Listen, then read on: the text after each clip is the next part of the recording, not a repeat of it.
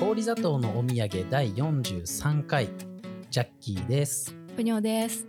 さあ真夜中の魔女の秘密第3回目ですねはい。これが、えー今どこまで行ったかというと前回までとのあらすじ、うん。えーこのお話えーまずスキッパーという少年がフクロウを見つけて、えっと持って帰ります、はいでそしたら双子が呼びに来て「ポットさんが行方不明なの」って言ってみんなでポットさんを探すということになるはい。しかし全然見つからないうん。えーそこで、えーっとお家に戻ったスキッパーは双子と共にそのフクロウとあの再会というか再対面する、 はいするとなんとそのフクロウがここから超ネタバレですが皆さん読んでますか 大丈夫ですか、まあ、読まなくていいんですけどねあのいつか読んでください、はいそう読まないと読まないと聞いちゃいけませんだったら一生聞いてもらえないですからあのだったら早めにこっちだけでも聞いてもらって、ぜひぜひ後でいつか読んでくださいなと。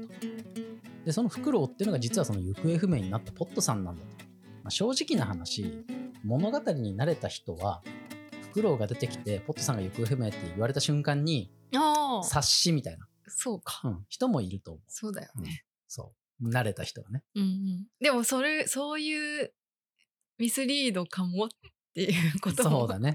慣れた人はね。より慣れた人は。 より慣れない。裏の裏を書いてる。別に裏だけだったみたいな。それで、えっと、実はフクロウが、僕はポットなんだと名乗り始めて、はい。で、魔女によって姿を変えられたんだと。うん僕はその魔女を知っていた。うん。うん。魔女に知り合いがいた知り合いの魔女そういう風に双子に問われて、さあ、えーポットさんが答えるのはっていうここからがウルトラ壮大なネタバレなんですよね。そうですね。こはいっからですよ。このお話の。いいですかはい。ネタバレっていいですかど うぞ。その魔女はトメイトウという名前だ。トメイトウどこかで聞いたような名前。トメイトウというのはトマトさんなのだ。じゃーんじゃー ん。あのトマトさん が、ポットさんが一行方番不明になって悲しんでるトマトさんあんなに塞ぎ込んでいたトマトさんが、うん魔女だってつまり犯人なんだってどういうことどうしてトマトさんが魔女トマトさんはポットさんを愛しているはず。トマトさんがどうしてポットさんをフクロウにするトマトさんはトメイトウになった時トマトさんではない別の人になってしまうのだ。こっから先ですね。うん。一年で夜が一番短くなる日を夏至という。ミッドサマーですね。こっから、あのーえー話が始まる。ミッドサマミッドサマーですよ。 ー。ミッドサマーって何映画映画がありましたはい、ね。ありましたね。それはあね、れ夏見至たの話なの見てない。あ、なんか夏至のお祭りで、うんその森の中の、まあ、コミュニティみたいなのがあるんですよ。はいはいそこで行われる謎の祭り。年に一度のお祭りがあるから、一緒に来ないって、うんその、こそのコミュニティの一員だけどうん普通に大学とか行ってる人がね、うんいてね、でそれで誘うの。でそれでまあ仲間内でじゃあ行こうかって言ってうん。うんでその謎の共同体の中でしか通用しない常識というものがありまして、その儀式とかがあありまして、うんとんでもないことが起きるという話、うーんととってもあやっのぱり夏至っての評は判になったよね。ねうん、恐ろ夏し至い。って夏怖いんだね。至、やっぱ怖いんだよ。ね魔力がさ、魔力がもうビンビンになる何かしら高まるよね。そういう夜らしで、ここからネタバレがドドーンといきます。い。うんそのネタバレというかね、その作品の中でのネタバラシ。うん。はいト。マトさんは、夏至の日から、夏至の日の夜から2晩続けて、深夜12時から夜明けまでの間、普段の自分とは違う人物、魔女トメイトウになるというのです。それはポットさんがトマトさんと暮らすようになって3年目の夏に始まりました。トメイトウの魔法は主に奇妙な薬を作る魔法で、最初の夏は作った薬を椅子に振りかけ、椅子を昆布のようにぐにゃぐにゃにして空中を漂わせ、それと一緒にダンスをするという遊びでした。ちょっとここれ面白いよね。椅子を昆布のようにぐにゃぐにゃにして空中を漂わせ。楽しいね。こういうディティールが可愛いんだよね。そうだこのね。他のさ、あの、毎年やるこの、あの、トメイトーの魔法うんがさ、全部ちょっと可愛い。そ陽うだね気ないたずら。最初の方は陽気だった。トメイトーの魔法は陽気ないたずらに決まっていて、となっているうんで、ポトマトさんは朝に、朝になるとトマトさんに戻ってるんだけど、そのトメイトーだった時のことを何も覚えてない。うんでですね、さっきプニョさんがちらりと言いましたが、うん7年目の夏至。なんか、無邪気で陽気ないたずらじゃなくなるんだよね。うんうんえートメイトーは森から狐を捕まえてきました。そしてホタルを元に作った薬を飲ませて、尻尾の光るホタル狐に変えてしまい、遊んだ後に元の姿に戻そうとしなかったのです。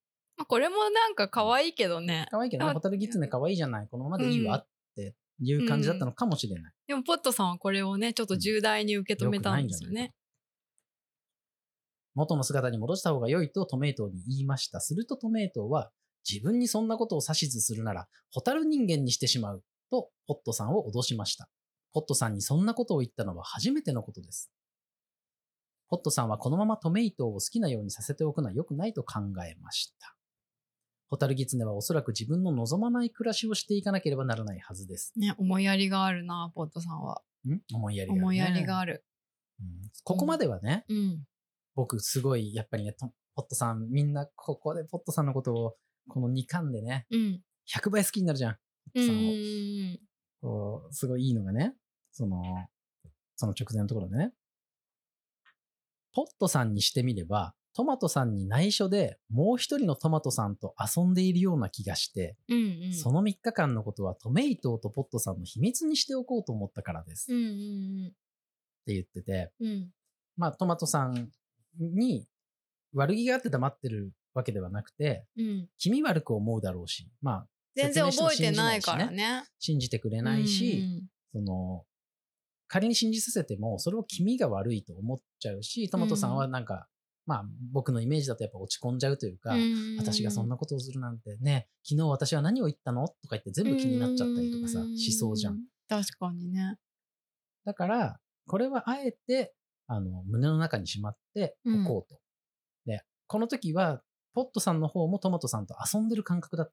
うんうんだけど、ホタルギツネ事件以降、以降というか、そホタルギツネ事件だけなんだよね。ただうんうん思う、思えば。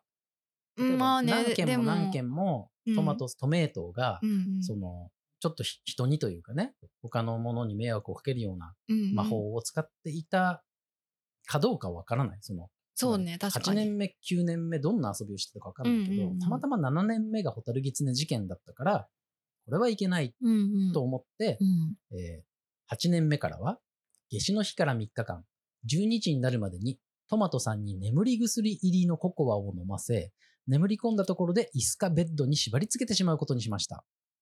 これね、これ問題とされてるの分かります最近。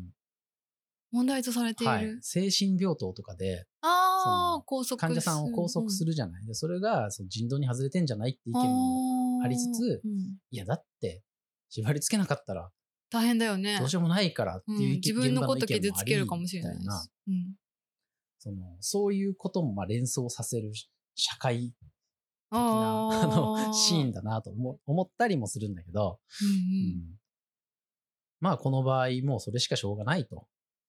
そうね、ボットさんにできることは、そういうことになっちゃう。うん12時になるとトメイトーは縛られたまま目覚めます。どうすることもできません。ポットさんとおしゃべりをすることしかできないのです。おしゃべりといっても、主にポットさんを罵るとか、なんとかロープをほどかせようとお願いするかなのですが、ポットさんはそのおしゃべりを楽しむことにしていました。いや、素晴らしい。その態度。普段のトマトさんなら絶対に言わないようなことを言うのが面白かった。そうここね。こうなん思かいもまうすか、皆ささこの、ん。はい。ちょっともうなんか私はエロスを感じましたよ。なんかかります。 大人の、ね、大人うんだよね、この。大人の楽しみ方だよ、ポット よ。ポット。 ポット、お前偉いよ。本当に。ここが僕ね、割と最初のこの本のもううん高まるとこだね。感動ポインント。感動 ト。だってさ、仲のいい人がさ、うん。狂ったようなこと言い出すときあるじゃん。あーまあそんなにはないけど、まあ私どっちかというと感情的にな狂ねったまこあと言い出すタイプだかならるね、方じゃん。でうんそれをさ、面白がれるってやっぱすごいなと思って。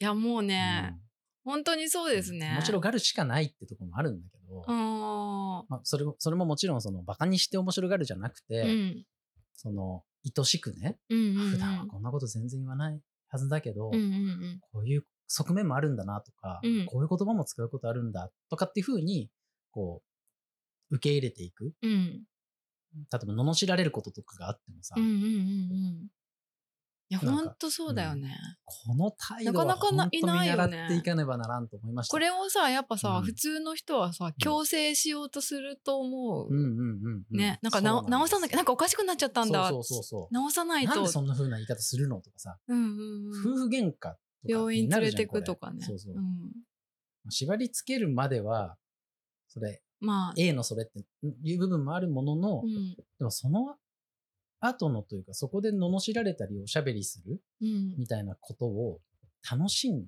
でいくで面白いと思う。でトメイトーが怒ったりすると雷が鳴り風が吹くというのもなかなか愉快な出来事で した。ポジティブすぎだろう。確かにポジティブなんだよね。そうだね、うんすごいポットさんすごいなここ124ページですね。うんここは僕はね、こういうことでいいのかなと。例えば僕うんもね、その、例えばね、いろんなね、人、特うにん女の人とこういうこ深とあいるお付き合いをうんしたりするじゃないですか。うんうんうんそうするとさ、やっぱりこっちからすると、うんえ、なんで今急にそんな理不尽なとこっちが思うようなことを言われなきゃいけないんだみたいなタイミングってやっぱ来るんですよ。もちろんそれは複雑ないろんなことがあってその人はそう言うんだろうけれども、うんうんとか、もうやっぱり気持ちが抑えられなくてどうしてもそれが口をついて出てしまうとかさ、そうだそういねうことってあって、あるやあっぱるりそれは戸惑うし、うん悲しいし、うん僕は怒るとか、それに対して言い返すってことはできないたち、難しいたちなんですけど、うんだから悲しくなってしまうことが多いんですけど、うんでもやっぱり今この作品を読み返すと、ああ、そういうのもあるのかと。ねなかなかなスタンスですよねこれは。豊かな気持ち、気の持ちよううって、んなんて言うんだろうな。やっぱりこう、見習うべき部分あるなと。いや思いめますちゃめちゃあるしうん。でもなかなかできないことだし。普段のその人なら絶対に言わないようなことを言われたら、うん傷つくじゃん。うん嫌だし、うんえ、そんな人だったんだと思うはずなのうに、んあの、まあもちろんトメイトーっていう別の人格だっていうことだというのもあるんだけど、でもまさあそれをさそういうふうに思なんだろうなちゃんと分けれることがすごいよねそう結構とはいえそうそうね同じ人の中に入ってんだかそうそうそらうちょっとはこういうこと普段から思ってんじゃないとかさそうね思っちゃうと思う私だったらちょっで、でさ、ちょっとは思ってるかもしれないじゃん。そうだようね、 んでも、それは、思いやりとか優しさとかもあるし、うん当然そんなひどいことは言わないしさ、うんその、それを直接言う以外の方法で、あの、うまく関係というか家庭を作ってるわけじゃないうんうんだから、なんて言うんだろうな。それもトマトさんの一部かもしれない。だけど、それは別に、そういうものが存在してるのは受け入れていいと思うし、むしろ普段それを言わないで、上手に、というか、幸せに暮らしていることの方が、すごく尊いような気がするというか、お前そうだね本当はそんなことを思ってたのか、ちらっとでも思ってたなんて許せないとかじゃなくて、そういうことを思うのは人間として当たり前っちゃ当たり前で、それを抱えながら、やっぱり自分の中にやっぱりさ、その善なる気持ちとか善善な言葉だけじゃないわけじゃない人うんうなんんて。うんだけどそれを抱えながらも、その、仲良く生きていくってことを、この二人はやってるわけだから、ねえそこがやっぱり一番感動的なんだよなと。これ、よその子供の頃に読みたかったですね。これ読んでたらどう思ってたですかね。やっぱりさ、うんその私だったらトマトさん側に大人になってからうんなることがうんうん。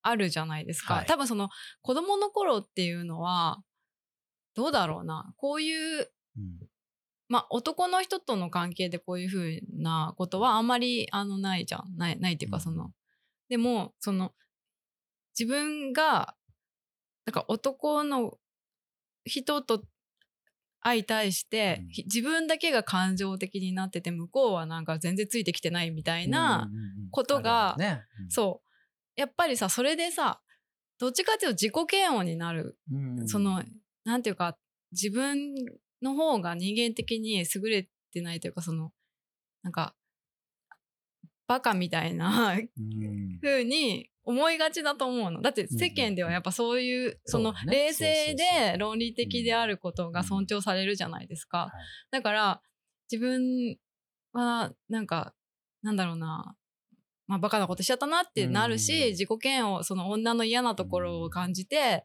自分のこと嫌になるっていうことがまあそういう時期は私もある、うんあったし今もあるけどでもこのさポットさんの態度をさうん知ってたらさいやあいつポットさんほどじゃないなみたい なそうだねなんかこういう女ってこう,、うんうんうんうんこうで女ってっていうかまあまあこういうことって普通にあって、うんそれを受け入れられないだけなんだなってそうそうそいうう態度でいられるじゃうんん。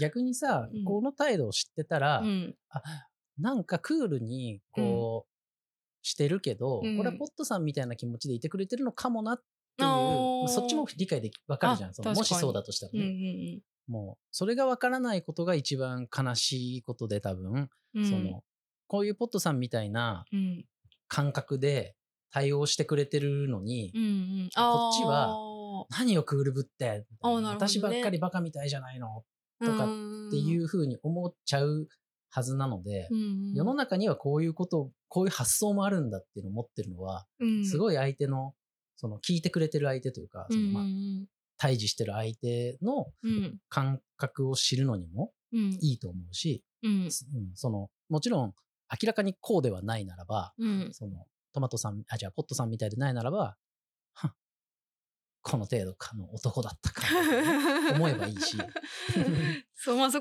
ね、うんそこまではなくそこまでいかなくてもさ、うやっぱさねその自分を完全否定っていう気持ちにはうんならそなかっうそうそたうかもしれないそうかもしれないって思うの。うんうんそう、僕もし、も、もしじゃないわこれ、だからすごいちっちゃい頃に、小学生とかで読んでるわけですよ。うんうんやっぱね、二巻が一番ピンとこなかったんですよ、最初はね。ああそうだようね、ん、こんな凄まじい話なのに。こんな凄まじい話ってことわかんないよね。わかんなかった。うんへえ、みたいうん、な。そうか。そうだよこいうこともあるね。か、みたいな。ああ、じゃあピンときていなかったピンとこなかったね。二巻はだから、それこそこの謎解きの部分みたいなところに面白みを感じてたかもしれなうい。んどちらかというと。だけどうん、当然僕も勘の鋭い、うんあの、スーパー小学生ですので、 ただならぬものは感じたよね。感じた、うん、ピンとは来ない。だから、うん今思ってるような感動の仕方はしてないんだけうんど、うんうんなんかすごいこと話してるな、みたいな。ねえなんかすごい話、ただならすぬご、い話だよね。なんか凄まじいなってだけ感じてうんいたと思う、確か。これはやっぱり岡田さんの経験が反映されてるんですかね。わかりませんね。こそ、あだの森のお話ですか うらね。んうんこのような視点をで思ってらっしゃる方ね。かもしれない。だから、そういう発想を持ってるってことでね、少なくとうんも書いていらっしゃるってことは、その、実際にそういう経験があるとかさ、そううんこういう時にこう思うかどうかわかんないけど、うんこういう気持ちが存在するんだっていうことを知ってるっていうのはやっぱり本当にすごいことだと思います。こねえのポットさんの気持ちみたいうんうんなのとか。うんで僕この好き好きなのはね、うんうん今年ポットさんは夏至の日を一日間違えてしまいましたってとこですね。うんうんうん毎年同じぐらいの時期なんだけど、うん6月22日ぐらいなのですが、少しずれることがあるのですっていう、うんうんうんうんこの理科みたいな感じ。これあ理あ科じゃん。そうだね。うんなんかちょっとこう、なんて言う言えばいいんだろうな。小学生が、あ、昨日授業でやったわって思える感じの確かに。ところが、その、すごい納得できる。なんで毎年、夏至の日に、あの、そうなるって分かってんのに、うんとはいえさんのうち飲みに行ったのってすごい、すごい疑問じゃ。うんうんうんうんんだけど、これを読むと、確かにうっかりするかもね、それは、みたいな。うんうんううんんそうだね。だから21日とかが夏至だったわけでしょ、多うんうん分。うんうん。そうだね。だから、明日は、そうか、明日はココア作んなきゃなとか思ってたら、思ってたら、あのあ帰れり道グラス差し出されちゃったう。みたいなん感じなんだろうな。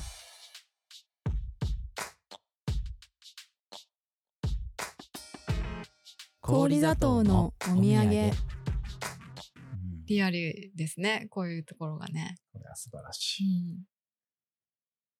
そう。で、それを、ポットさんはうん、この3人以外には誰にもそうなんです。これもすごく大事。まあ、真夜中の魔女の秘密という、その秘密というのがタイトルに入ってるところもここで聞いてきますわね。あの、その、まあ、双子とスキッパーには話すけれども、うんトマトさん本人や他の大人たちには話してほしくない。うん知られたくない。うんその、トメイトの存在を、だね、主にうは。んうんうんで、だから、その4人だけで解決しようという話になって、うんえー眠り薬の入ったココアと、えー月光草の汁というものが、えー必要だと。うんうんこれもね、結構ね、お話としてワクワクする。うんこう薬を作ってそれで解決するんだ。ねそしてこれがあとあとすごく効いてくるわけです。うん眠り薬というのは、甘よもぎというので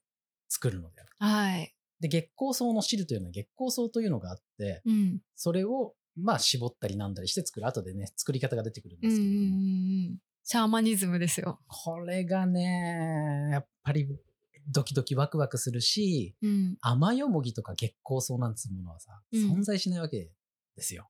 うん苦よもぎってのはある月けど光草とかありそうだけそどうないのか苦よもぎはあるけど、うん甘よもぎはない。うんで月見草はあるけど、月光草ってのはない。ああそっかで、またね、大人になるとね、月光草ってやっぱその月っていうものがさ、うんうんその、なんか、ここで選ばれるのも、うんまたちょっと面白いものだと思います。ああ月光草って私あの画材の そうそうそうそう 銀座にあるノートとか出すごしいてるね。そうすごい可愛いうんさホルンのマークのこのね、甘よもぎは甘いんだろうな。そさねお砂糖とちょっと違う甘さなんでしょうねう。そう。うん。で、その、眠り薬入りの、の、というか、まあ、甘よもぎの汁を絞った瓶と、月光草の汁を絞った瓶が、えうん出来上がります。うん。で、ここで巧みなのがね、その瓶が、どっちがどっちかわからなくなって、うんうんうん。舐めてみる。甘かったら甘よもぎだ。うんうんん。という感じでうんうん。で、ここでつまり、その瓶が2つ見分けつかないっうん。ていうことを、すごうんいその、うん色も一緒で、うんあうんうのん。説明するわけですね。はい。うんで、これを持って、えートメイトと対決をする。そうだね。先にトマトさんに、まあ、何コココア飲ませるんだよね。そうです。うん。毎年、その、なぜか、ポットさんは、えー夏至になると、うん夏至近くなると、うん3日連続で、お手製のココアを飲ませてくるのよね、みたいな、うんうん うん。間抜けなセリフがあるんだ よね。何にも気づいてない。トマトさんそれを、そのスキッパーが夢で見て、トマトさんにうん、ね、あ、ポットさんが夢に出てきてとか言って、ちょっと苦しい言い訳しながら 飲ませるそう。そうそうここもね、ぜひ読んでいただきたいんですけれども。で、飲ます、無事飲ませまして、うん。えーっと、眠りまして、そしてトメイトが現れる。トメイトが0時になると現れるわけだ。え、このうさ、ん、瓶が同じでっていうことも言いますか、この、ここの。あネタバレそこは避けますかどっちでもいい気がする。避けてもいいかなちょっと話の流れで。 もう言ってるようなもんだけど。でも、巧みなんです。でもそれは、割とその、スキッパーの軽犯罪に、 うん。あのああ、そっかそっか。関わるところなので、じゃあ、ちょっ僕のとそこはジャッキーさん今回僕の一の。つのテーマはでい。すね。もうスキッパーの軽犯罪3選って書いてあるんですかね、僕メモに。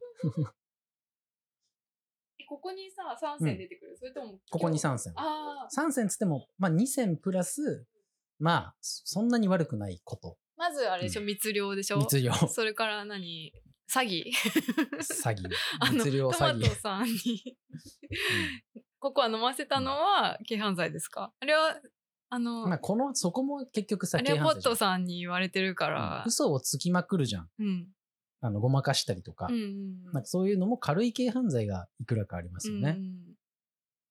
あの、まあ、トマトさんをだまくらかす。うんうんそしてまあ、ある種、その他の大人たちにも嘘をつく。うんうんうんこれが真夜中の魔女の秘密。うんうんうんで秘密っていうのは実は裏に嘘があるわけですそうですよ。秘ね。密にするためにはどこかで嘘をつく必要が出てきてしまうう。ん。だから、スキッパー、双子、ポットさんはみんなで嘘をつく。で嘘を共有する。あ、ジなんャかニー。ズと一緒です。ああいえ 大丈夫あ僕今すごいジャニーズに関する文章を書きまくって るんで、あ皆さんもの、。ホームページをホームペー見ジをると見てねく、ださかなり刺めちゃ激く的ちゃ面白いよですよね。これは。もう満を持してますからねあ。ー数ヶ月、てか半年とか一年とかもうジャニーズ問題について考え続けた僕の、うん。まあ現時点での、こう、集大成というか、うまあんまとめが書かれてまして、うんやっぱりそこには嘘とか秘密の共有っていうことがね、うんそのジャニーズというもの、あるいはジャニーズとそのファンを含めたファミリー、うんジャニーズファミリーっていうものをこう、つなげてきたんだよなっていうのはもう間違いない。あー見ております秘密を共有することで結束を高めていた。かすごく簡単に言うとそういうこともあると思いあまーす。そうかもね。うんなんかこのさ、なんていうか、嘘、嘘つきは泥棒の始まりみたいなことも言うじゃん。うんその小さな犯罪を見逃したうんら、うん後々大きな問題になるよみたいな。大麻はゲートドラッグみたいなね。そうそうそうそう。私たちちょっと今やめろやめろ日、謎の薬草飲んでますけど。それで、そうだからさ、もうさ、うんカモミールぐらいから始まっちゃうじゃん、そしたら。そう、それ、そしたらもうカフェインとか入ってたら、そうそうもそう麻薬の始まりだう。からんうね。んうん。アで、ルコールとかね。でどっちかっていうとこうソワードのスタンスとしては、嘘も方便の方そうなんだなよんねです。そこもなんか優しいよそうなんねですよ。嘘をついてはいけないみたいな、清廉潔白な感じじゃ一切ないとい実うこはとをおね伝えしたいんですよう。んうでん清廉潔白がじゃあ清いのかっていうとそそうそうそう。こにうんはものすごい厳しい断罪だったり刑罰だったり、そそのうですよ。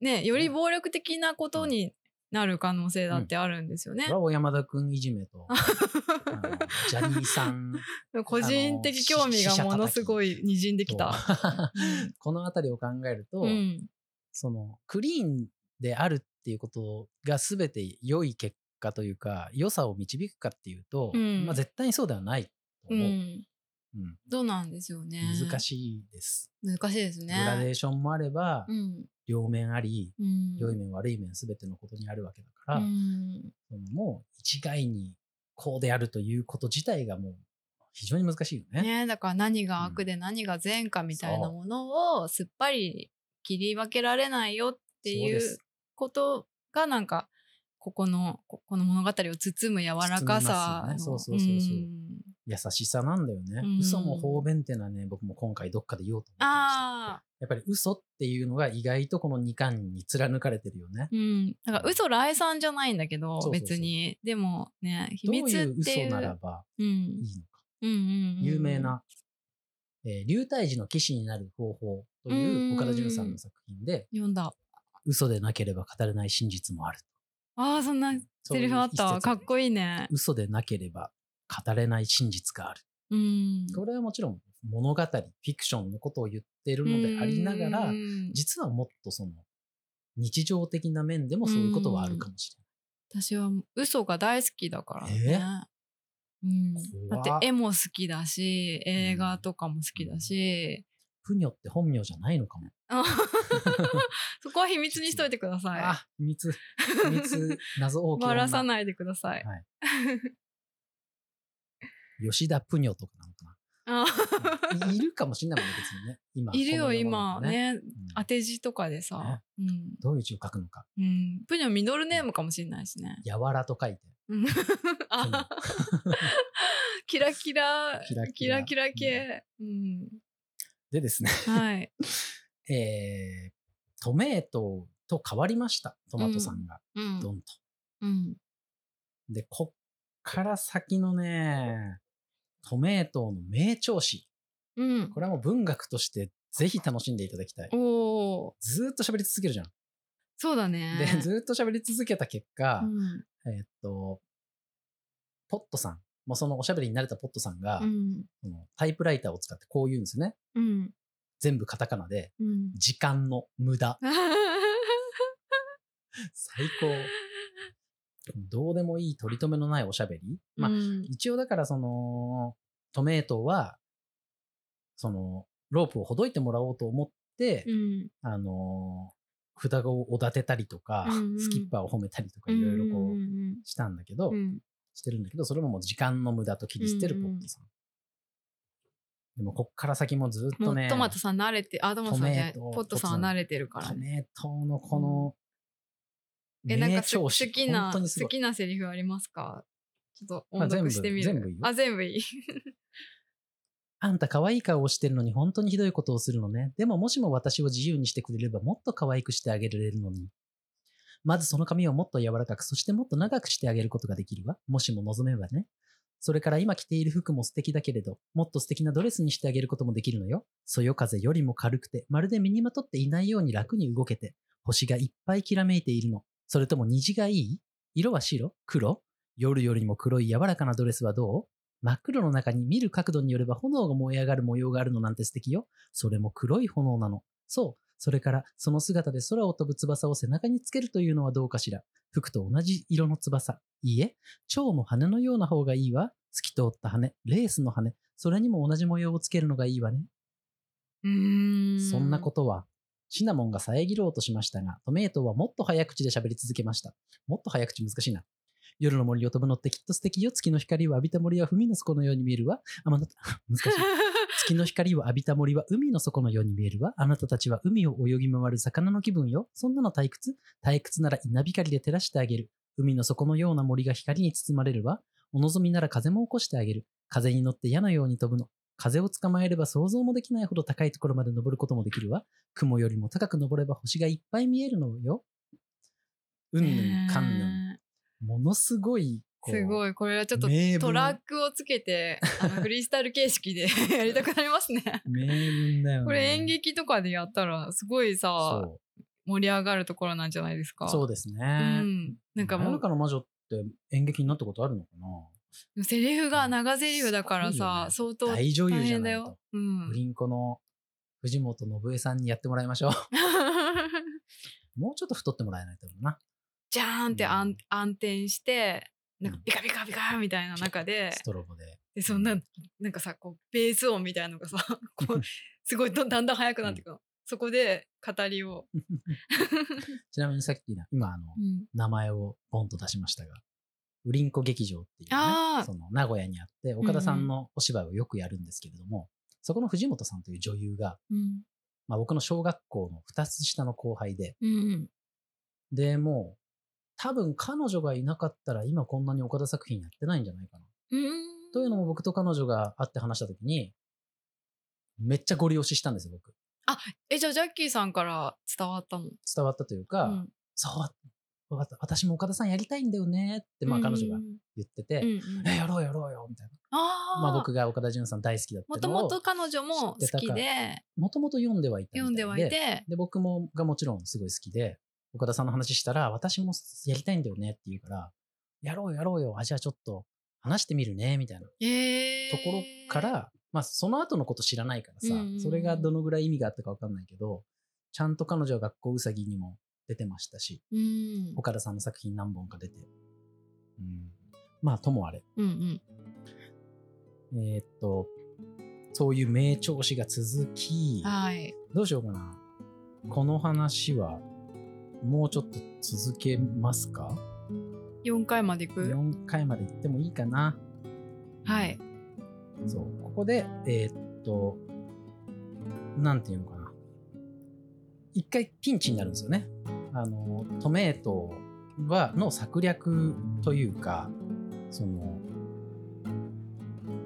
策略ってほどでもないんだよな。まあ、トメイトの手によって、あの、トメイトを脅していたうん。月光草の汁、まあ、つまりさっき説明をちあんましなかったですけどそのトメイトウは月光草っていうのがすごい苦手で、うんうん。まあ、だからそれを煎じたあの煎じたちじゃないな、まあ、絞ったあの汁うんを使って脅しにかける。うんうんで何のために脅しにかけるかというとそのフクロウの姿になったポットさんを元の姿に戻すだってそれをしなかったらもしかしたら1年間このままかもしれないうんああ、わけだもんね一年どころじゃないよ。 1年どころまあ次の夏至までさうん。あの少なくともトえメイでトもが起次きなのいじゃん夏至にあそうだよねそうだねトメイトみこの3日のうちになんとかしないとなんとかしないとあねのトメイトにその元に戻してもらうこともできなくなる元に戻せるのはトイメイトだけだから、うもう脅し最て低1年待たなきゃいけない、うんフクロウのまま